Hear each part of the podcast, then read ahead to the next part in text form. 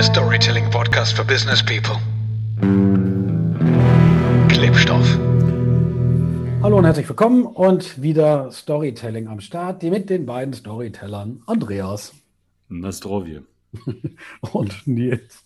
Moin. Moin, ja, ganz international. Russland und Hamburg sind mit am Start. Ich freue mich. Heute geht es um Storytelling. Äh, und zwar, was ist das eigentlich? Ähm, ich skizziere mal so ein Beispiel. Du sitzt jetzt an einem Laptop, jemand kommt rein und sagt, hier, mach uns mal schnell was mit Storytelling fertig. Was machst du dann konkret als erstes? Was ist das, wenn du Storytelling machen musst? Was machst du als erstes?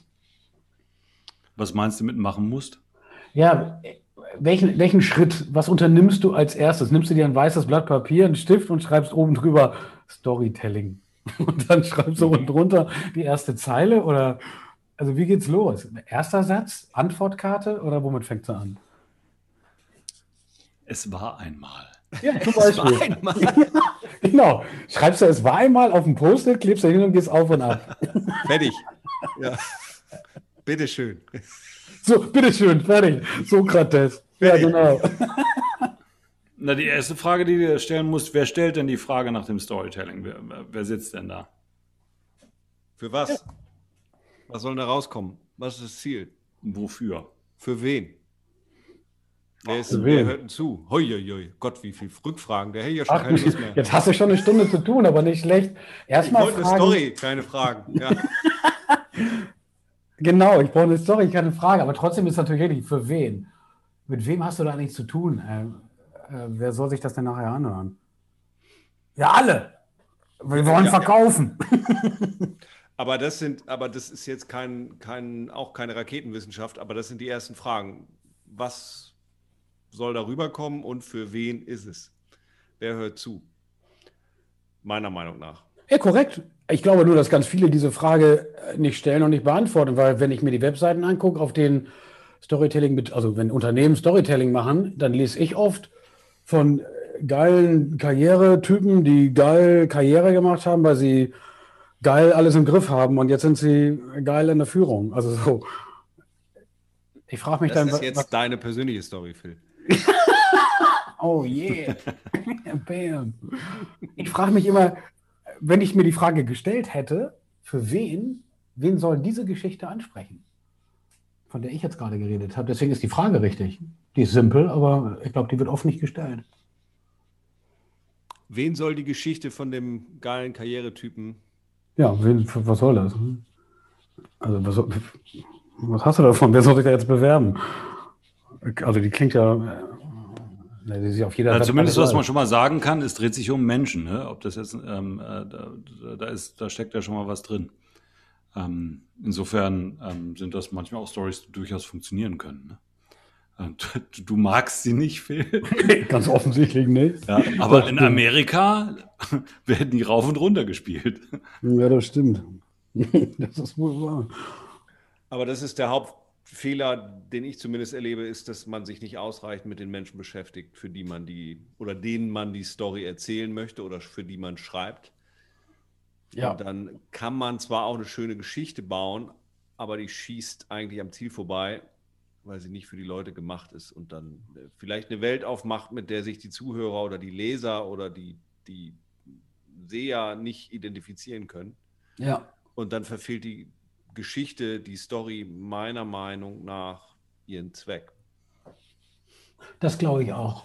Ich glaube, wenn, be bevor du anfängst, dich zuzupumpen mit all den ganzen Modellen und Techniken, die man so bei Storytelling anwendet, sich um den Menschen zu kümmern, für den du diese erzählst, sich ein bisschen zuzuhören, das ist, das wäre, äh, das würde uns, glaube ich, viele schöne Geschichten schenken da draußen, weil das Schreiben nachher, ob das dann der Basic Plot 1, 2, 3, 6, 7, 9, 10 ist oder so, sondern sie muss dich berühren. Also ich muss sie lesen und ich will damit nachher eine Erfahrung machen. Das finde ich gut. Korrekt.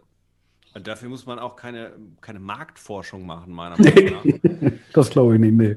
Da hast du recht. Sondern mal überlegen, wer, wer sitzt da eigentlich? Was treibt die an? Was sind deren Ängste? Ja. Was sind deren Ambitionen? Ja. Ich habe da mal kurz eine Frage. Wenn wir nochmal an den Ausgangspunkt gehen, ne? wie oft geht es euch denn so, dass jemand auf euch zukommt und sagt, ich brauche da eine Story?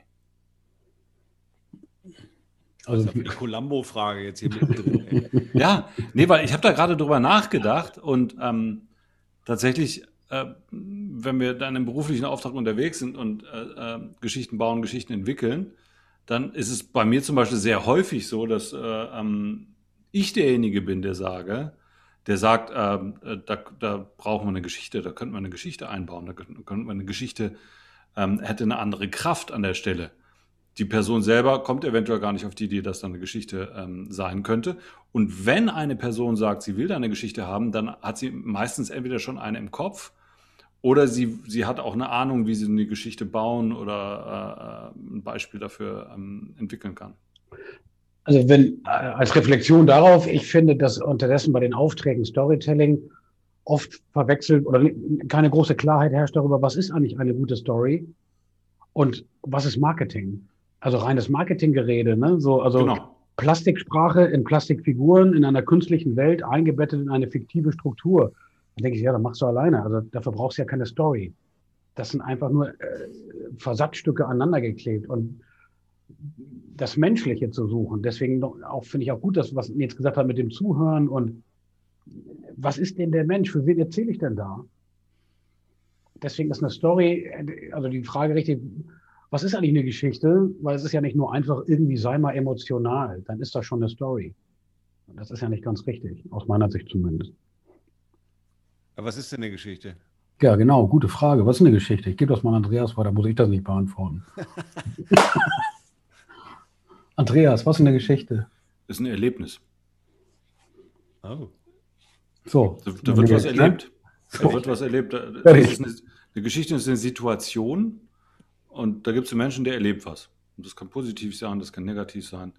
Das ist ein Erlebnis ähm, und in dem Erlebnis passiert irgendwas, womit wir eventuell nicht rechnen, dann sind wir schon weiter. Ähm, das ist ein Erlebnis erstmal.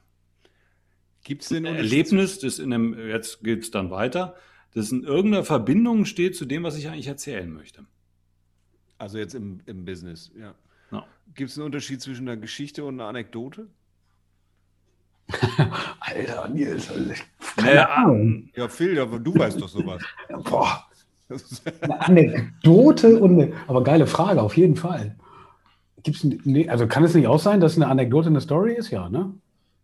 Äh, aus, meiner, aus meiner Sichtweise ist es meistens beides. Anekdoten sind meistens so gängige Legenden, die weitergegeben werden. Ja, äh, Heinrich George damals am Deutschen Theater in Berlin, weißt du noch, was er da erlebt hat, als er keinen Text mehr wusste?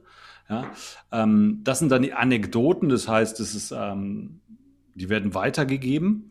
Anekdoten sind erstmal meistens für mich Geschichten, die ich nicht selber erlebt habe sondern die von ja. jemand anders kommen. Ja, ich, ich würde gerne an der Stelle jetzt mal ein bisschen protzen. Ne? Darf ich jetzt mal, weil ich habe nämlich jetzt hier ein Zitat liegen ne? von, ja. Walter, von Walter Benjamin. Ich lese jetzt mal, das sind vier Zeiler ganz kurz. Ne? Der Erzähler nimmt, was er erzählt, aus der Erfahrung, aus der eigenen oder berichteten. Und er macht es wiederum zur Erfahrung derer, die seiner Geschichte zuhören. So, meine Lieben. Das hat Walter Benjamin gesagt zum Thema Storytelling. Kannst du nochmal sagen? Mann, Nielsen. Der Erzähler nimmt, was er erzählt, aus der Erfahrung, aus der eigenen oder berichteten. Und er macht es wiederum zur Erfahrung derer, die seiner Geschichte zuhören. Das ist ja heute Walter Benjamin, ist jetzt nicht so einfach. Ist jetzt nicht Coca-Cola. So. Ich hab's. Ich hab's. Ich hab's. Ich Sehr gut. Gut. Ja, Schönes schon Zitat. Grund, warum das Walter Benjamin gesagt hat. Keine Ahnung, aber es ist so ein bisschen auf jeden Fall eine Erfahrung machen. Das finde ich irgendwie richtig. Ich muss was erleben, ich muss was spüren, so und das reine Zahlen, Fakten und so, sondern da ist noch eine Ebene drüber oder drunter, wie auch immer. Und da lässt du mich eintauchen, ne? lässt mich teilhaben an dem, was dir widerfahren ist oder was du dabei gedacht hast.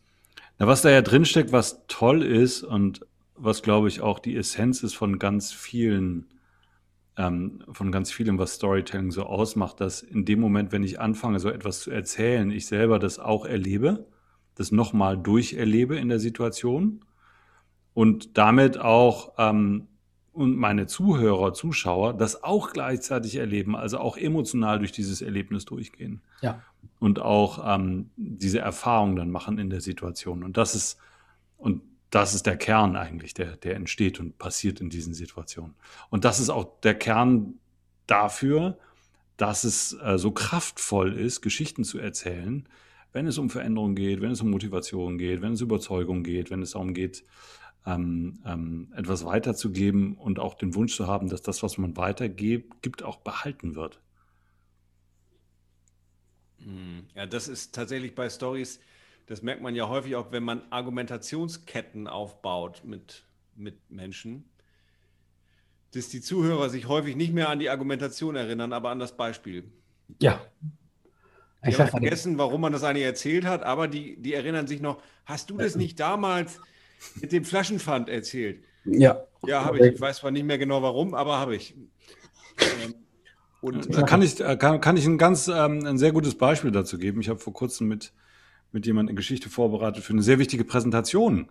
Und da ging es, ähm, und wir sind über eine Geschichte gekommen, äh, über ein, ein Salzwasseraquarium, was bei ihrem Haus ist, wo ein kleiner Fisch namens Lothar lebte. Und sie wollten dieses Salzwasseraquarium dann abschaffen. Und der Sohn liebte aber diesen Fisch namens Lothar, weil immer wenn sie nach Hause kamen, schwamm der Fisch an die Scheibe und der hatte auch immer so ein kleines Lächeln im Gesicht. Und sie haben es nicht über sich gebracht, dem Sohn zu sagen, wir wollen das abschaffen. Und was sie dann gemacht haben, sie haben festgestellt, es gibt in der Nähe ein öffentliches Aquarium und sie sind zu diesem Aquarium gegangen und haben sie haben gefragt, ob sie diesen Fisch Lothar aufnehmen würden in dem Aquarium. Die haben ja gesagt und dann hatten sie das Problem gelöst. Jetzt können sie immer mit dem Sohn in diesen ins Aquarium gehen und Lothar besuchen. Und das hat sie dann in der Geschichte den Lothar-Moment genannt, nämlich diesen Moment für Veränderung, wo du denkst, ich kann das nicht verändern, aber ich muss dafür eine Lösung finden. Nach der Präsentation, ja, äh, sind die Zuhörer, das waren andere Manager, alle zu ihr gekommen, haben alle gesagt, der Lothar-Moment, der Lothar-Moment, das müssen wir jetzt machen, das müssen wir nutzen, das ist der Lothar-Moment. Ja, und das ist genau das, was du sagst, Nils. Ja, das ist das, was kleben bleibt. Ja, ja deswegen, ja. Ne, das ist, deswegen heißt unser Ding ja auch Klebstoff, weil das bleibt kleben, der Lothar-Moment. Da, da habe ich ein Bild dafür, da habe ich ein Erlebnis dafür. Bam. Korrekt. Jetzt check ich's. Klebstoff. Jetzt weißt du, warum du hier bist, Alter.